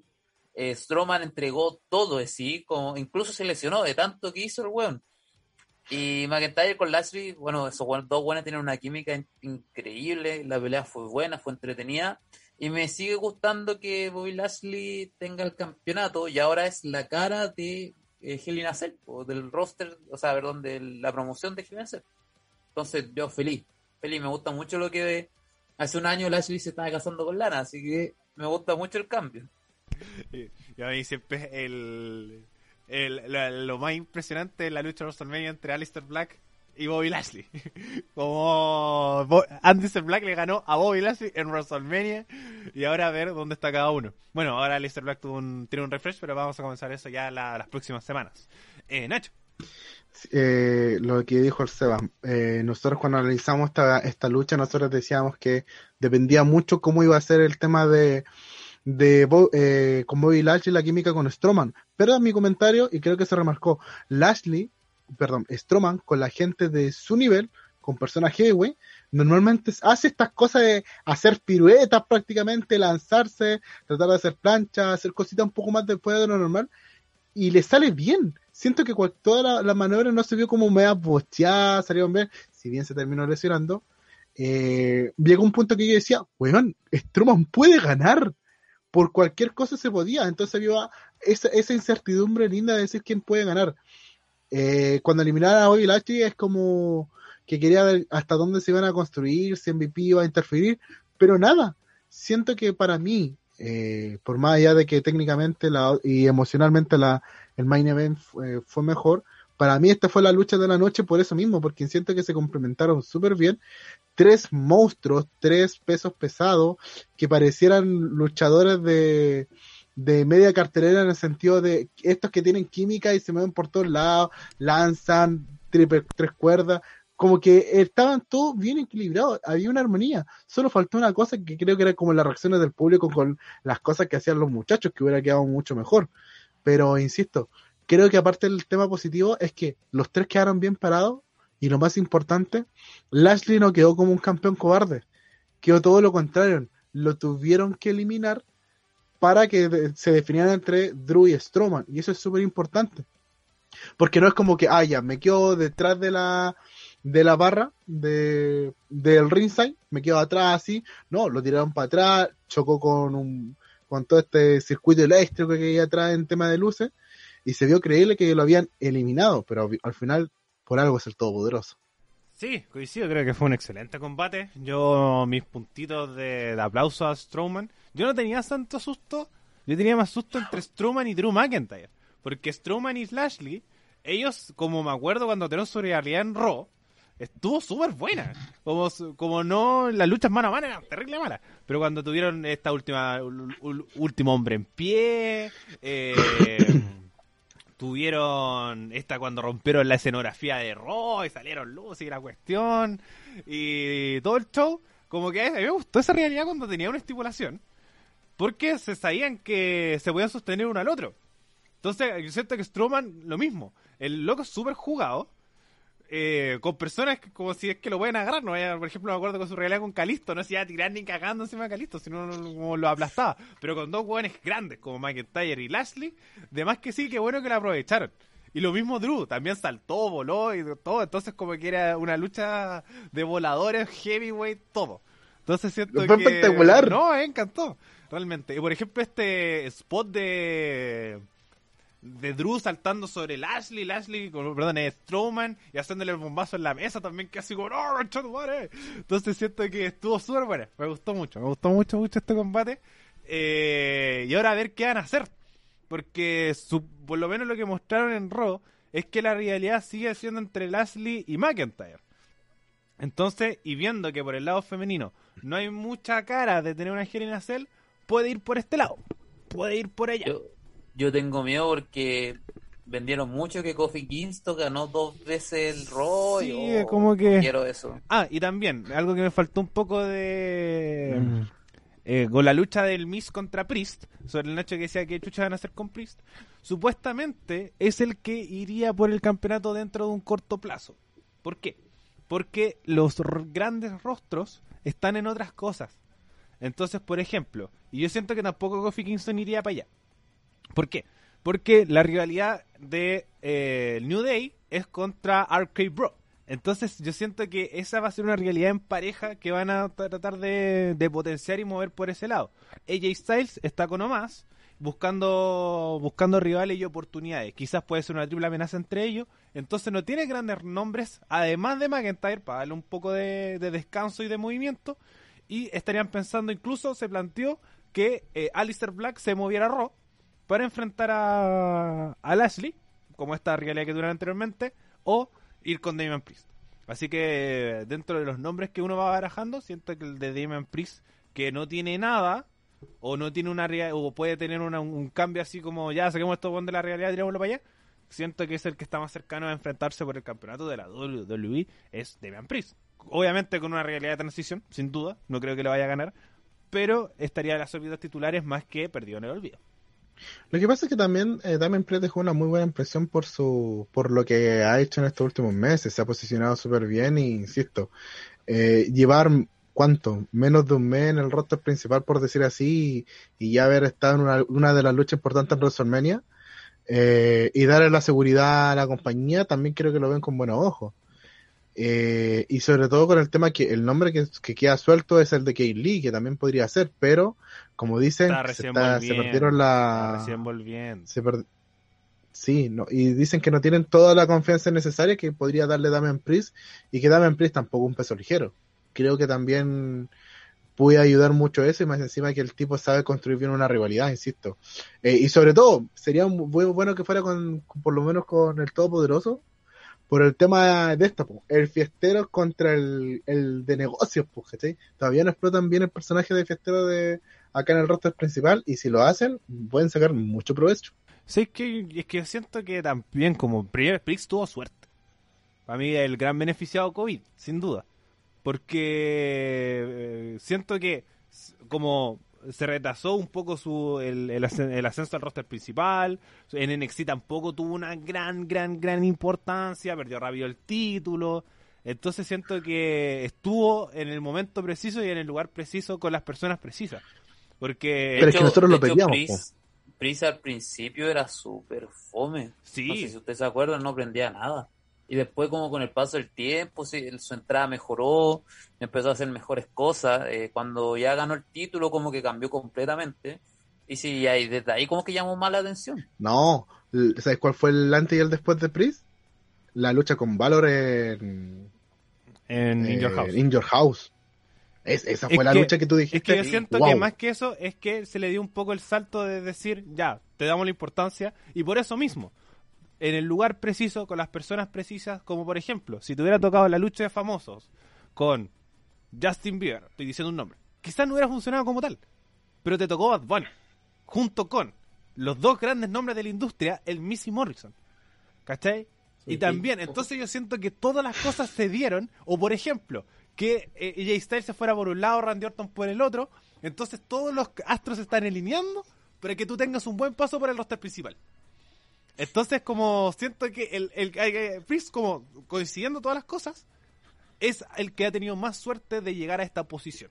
Entonces, como más que lo llamativo, porque siento que si hablamos de personas llamativas, tenemos a Ricochet que falló como pe- personaje del roster principal, de NXT al roster principal, y así puedo estar 10, estamos estar un Sí. programa entero. No, y hay un, hay, no y hay un caso histórico que es el, el Ayas, que pasó, que es muy parecido. No venía pegando en el NXT, entró con un personaje que era muy roster principal. Nosotros hemos- siempre hemos dicho que Priest es roster principal su personaje. Y después, pero eh, Elias, después Es con el que tema de la lesión, no y, es y es el gran mismo. perdedor COVID porque no tiene reacción. Es que más allá de Eh, eso, no es lo lo tenéis tirado, mismo, ¿cachai? porque, porque pasa que Priest va a órbitas titulares. Elías nunca lo viste por un campeonato así, por el campeonato máximo. Priest Viste, tiene de un- los siete, el único. eh, algo así, un intercontinental, onda como, oh, te estáis weyando, algo así. ¿Cachai? Pero nunca lo viste por el de- del título de WWE porque era un personaje que no calzaba. Priest no vaya a ser un personaje que Pero lo como- viste teniendo hartos segmentos y ma- no, que nunca. El, Elias es de ese personaje que no va por el título, pero tiene los segmentos. Exacto, Que ha pasado exacto. muchas Puede- veces como Roddy Piper. po. Exacto, puede ser muy llamativo, sin duda. Y el- Elías como que calzó súper bien. Pero Priest no lo tengo para hacer mentos bacanes. Lo tengo para conseguir títulos. Su personaje es para conseguir títulos. A diferencia de Labia. Para mí, lo, lo hemos dicho. Cada uno tiene un rol en la cartelera. Tú estáis para abrir, Exacto. estáis para el medio o estáis para perder. En cambio, el Aya está súper bien para el medio para tener buenas realidades, que es como abucheo fácil. El, el abucheo más largo de la historia lo tiene el Ayas, que fue cuando no alcanzó a ser Roman Reigns. Que fue, no me acuerdo que fue con, eh, como, no me acuerdo el equipo de básquetbol que puteó, pero estuvo en un recinto que dijo como, ah, estos culiados malos del equipo de básquetbol de la ciudad. Y lo, bueno, Estaba con Kevin Owens. Sí, estaba con Kevin Owens, efectivamente. No me acordaba con quién estaba, pero el abucheo más grande de la historia lo tiene Elías, pues, weón. ¿cachai? Entonces puede ser su rol. Pero Elías, perdón, eh, Damian Priest va para va pa top, ¿cachai? Entonces yo encuentro que tiene mucha suerte y muy bien por él. No, no lo estoy tirando como crítica, al contrario, muy bien por él. Pero por respecto al tiempo, vamos a pasar al último combate de la noche. Cesaro se enfrentaba por el campeonato universal de el jefe tribal, el top de la mesa, Roman Reigns. Eh, con una lucha que para mí, la mejor de la noche. Aquí voy a volver a definir que algo le faltaba a muchas cosas y creo que Cesaro es el ejemplo máximo, que es corazón. Esta lucha fue puro corazón de Cesaro. Y creo que mis 10 a ambos. Un pedazo de combate, Cesaro vendió mucho, muy bien el tema del brazo y lo mismo. Y creo que lo, también los comentaristas lo- como coincidieron súper bien respecto a esta situación. Que lo dijo Marcelo Rodríguez. Este dolor lo voy a tener hoy día, mañana y toda la vida. Pero la oportunidad la tengo ahora. Oh, fue como grande Marcelo Rodríguez, weón. Qué buena frase. Entonces yo siento que este, este combate tuvo todo de esto. Así que perdió Cesaro, sí, pero hizo algo que eh, no hizo ni McIntyre, no hizo ni Lashley, no hizo nadie, no hizo Owens, que fue salirse la guillotina. Entonces ahí ves que esta historia va para que termine eh, o en Money in the Bank, ojalá en Money in the Bank para que se consolide como el cuarto evento más grande, o eh, en SummerSlam. ¿Cachai? Entonces siento que va para allá y estoy muy contento por ella. Así que eh, muy bien Cesaro, muy bien Roman Reigns, que creo que dieron el pedazo de combate. Eh, voy con, antes habló primero el Seba, así que Nacho, voy contigo. Eh, pucha, ¿qué quieres que te diga esta lucha? Siento que fue emocionalmente uno de los puntos más altos. Eh, estas son de las luchas que te quedáis en la cama todo el rato agarrado, como agarrotado, esperando que salga algo genial. Creo que lo que la historia que se cont- y lo mejor es que no interfirió casi nada en los usos, pues sí, es una de las una de las lindas ventajas que te da que los usos no, no interfieren en una lucha, que al final en todo momento se vieron eh, de casi igual a igual. Obviamente el jefe fue la persona dominante y el rol de Cesaro era, era el underdog, pero el Superman suizo empezó a aplicar mucho de su arsenal. Entonces, creo que darle esa opción, eh, poner en, apuro a Roman Reigns que mostrara, y eso fue, es una ayuda muy grande de Roman, mostrar la sorpresa de que Cesaro se estaba saliendo de la guillotina. Creo que eso le dio el punto de, creatividad, el punto de credibilidad. Y lo más lindo de todo, y que por lo menos a mí me gustó, fue el tema de, de que terminó perfecta la historia, le hicieron bolsa al brazo, pero después llega a Rollins a continuar con la historia que tenía en WrestleMania. Y esto puede significar dos cosas. Que este es el momento para decir, bueno, Cesaro es main event está en la línea main event después de 10 años. Y ojalá que siga ahí por mucho tiempo porque se lo merece. Hay que hacerlo hablar un poco más, pero falta como eso. Mucho corazón en la lucha, mucho corazón en la lucha. Y ¿sabes qué? Tiene que esta cuestión tiene que terminar en un evento grande. No puede quedar así. Sí, igual tiene pinta de triple amenaza. Y lo que me llama mucho la atención, lo que me llama, lo que me llama harto. Seba, Bueno, la pelea fue buena de principio a fin. No, nada más que decir. Juan Cesaro hizo de todo. No hizo el swing, eso me llamó demasiado la atención. Eh, se salió la guillotina, que bueno, yo quedé para la cagada porque la primera guillotina que le hizo, yo quedé como, ah, ya, perdió. Y no se salió, así como, se salió completamente. Ahora, eh, qué es lo que le depara a Cesaro, aparte de su pelea con Rollins, porque eso es lo que viene. Yo creo que Cesaro va por el Money in the Bank y lo va a ganar. Y de ahí sale la, la nueva pelea contra Roman Reigns. Yo, Juan, yo creo que es algo súper esperado y yo espero que sea así. Porque, bueno, Cesaro dejó todo, absolutamente todo. Como, no sé, bueno, Cesaro siempre da buenas peleas, pero siento que ahora dio como el 100% más de lo bueno que siempre ha sido.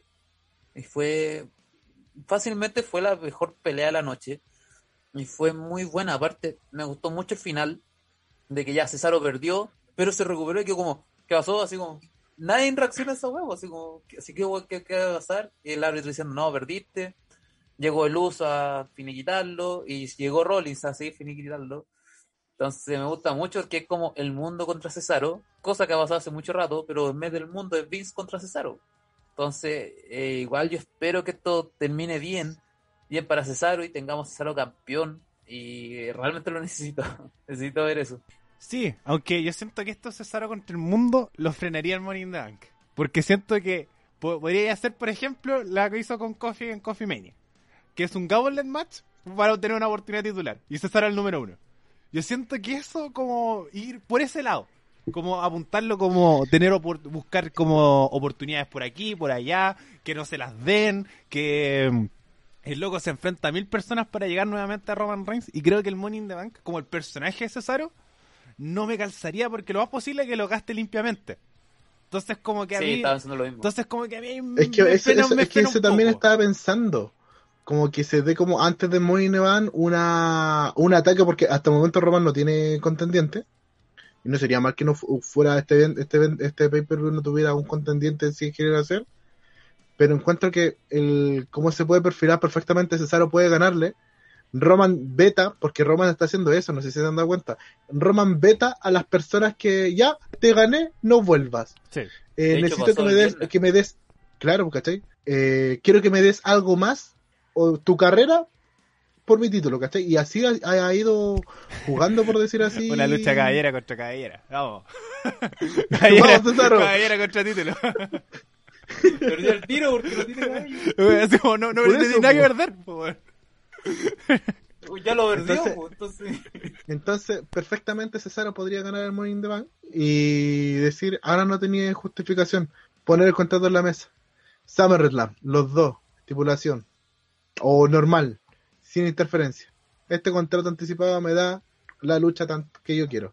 Se podría hacer porque la única persona que le salió bien y haciendo un buen formato muy parecido de, bueno, tiene que ganarlo, fue Rob Van con John Cena. En un público específico, en un recinto específico y con una lucha específica. Es que sí, yo, siento que, y primero inigualable, sin duda. Eh, porque el otro que lo, lo, han gastado limpio han perdido, que es Cena y es Braun Strowman. Entonces, como como siento que con el personaje Cesaro no me calza, no me calza un, Money in the Bank, pero sobre todo también como con el manejo que le han tenido en el último tiempo me falta un the Bank bueno, bueno desde de principio a fin. Eh, obviamente tuvimos al Miss, pero esta weá con el Otis entre medio, entonces no sé. Pero ¿Verdad que Otis fue the Bank? Sí, fue the Bank. No, a mí, ni perdón ni olvido, Vince. Ni perdón ni olvido. Eh, entonces como que me falta un in así pulento y siento que Cesaro, lo, yo lo quiero mucho, como eh, me gusta mucho el pro de Cesaro, pero siento que Cesaro merece su campeonato y con un in creo que se frenaría un poco la historia. Pero bueno, Jimmy Uso, próximo in Uh, o Jimmy, Jimmy ¿Sabía quién? Jimmy Uso. ¿Sabía, no, ¿sabía quién yo veo con el the Bank? ¿Fuera de A Morrison podría ser Y podría ser un buen buen Iván Hace, largo hace rato no escuchaba al Nacho de ser una cosa tan, tan certera. tan certera, respecto a una, una predicción. Eh, pero Oye, mi predicción ha salido más de lo que tú crees. No, y hasta ahora el que estoy más cerca soy yo. Yo dije, Owen Cesaro, campeones 2021. Estoy cerca. Estoy acercando con Cesaro. Con Owen estoy muy lejos. Pero me voy acercando con Cesaro. Pero dijiste campeones. Campeones. Puede ser ser 24-7. No, campeón máximo, campeón máximo, campeón máximo. Ah, no, me acuerdo que eso sí era campeón máximo. Entonces, como eh, campeonato máximo de la empresa. Bueno, me estoy acercando, así que no estoy tan tan tan, tan bufando a César. bueno, muchachos, ya estamos llegando al final del programa. Les doy este espacio para que se despidan, den sus palabras finales. Eh, lo más posible que la próxima semana ya veamos un poco las repercusiones de, del evento, ya también de cara a Hell y Nacel y todas las informaciones que vayan saliendo entre medio. Incluso podríamos conversar un ratito de NXT, que eh, ustedes lo conversaron eh, hace dos semanas, pero han ido cambiando harto las cositas que podríamos ir viendo la botita de la próxima semana. Así que les doy el espacio. Seba, voy contigo primero. Bueno, eh, este es un capítulo especial porque nos alargamos caleta. Nos alargamos Eh, como en, re- en compensación al capítulo de la semana pasada. No, pero gracias a los que llegaron hasta acá, que se aguantaron a casi dos horas hablando. Y nada, pues sigan en nuestras redes sociales. Esto es Lucha BD en Instagram, esto es Lucha FM en YouTube. Estamos haciendo más cosas en Instagram, me estoy poniendo más las pilas. Y nada, pues, eh, gracias por, por seguirnos. Efectivamente. Nacho. Bueno, muchísimas gracias por, por seguir, por escuchar los capítulos. De verdad ayudan muchísimo. Recuerden seguirnos en la red con alberga Radio F5 con un sinfín de programas que tienen ellos en su cartelera, que son muy muy buenos de información, de entretenimiento, de conversación y quizás se incluye uno nuevo o si no. Y recuerden que estamos haciendo mucho material en, en Twitch, twitch.tv slash Nachito Live. Eh, estamos haciendo podcast, estamos haciendo de todo y próximamente me toca castear en, en otro lugar, así que espero su apoyo y cariño. Mm, efectivamente, también recuerden seguirnos en nuestras redes sociales, esto es Lucha de como dijo el Seba, las redes sociales de la radio, como dijo el Nacho, radio.f5 en Instagram, radio F5 en Facebook, también seguirnos en todas nuestras plataformas de audio para saber que hacemos cada vez que subimos un nuevo capítulo, Spotify, iVoox y Apple Music, y aquí, si nos estás viendo en YouTube, suscribirse, la campanita, darle me gusta y todo, y si les gusta nuestro contenido, se lo agradecemos demasiado que lo comparta. Y bueno, de esta forma estamos finalizando un nuevo capítulo de Esto es Lucha y nos escuchamos la próxima semana en un nuevo capítulo. Adiós. Nos vemos.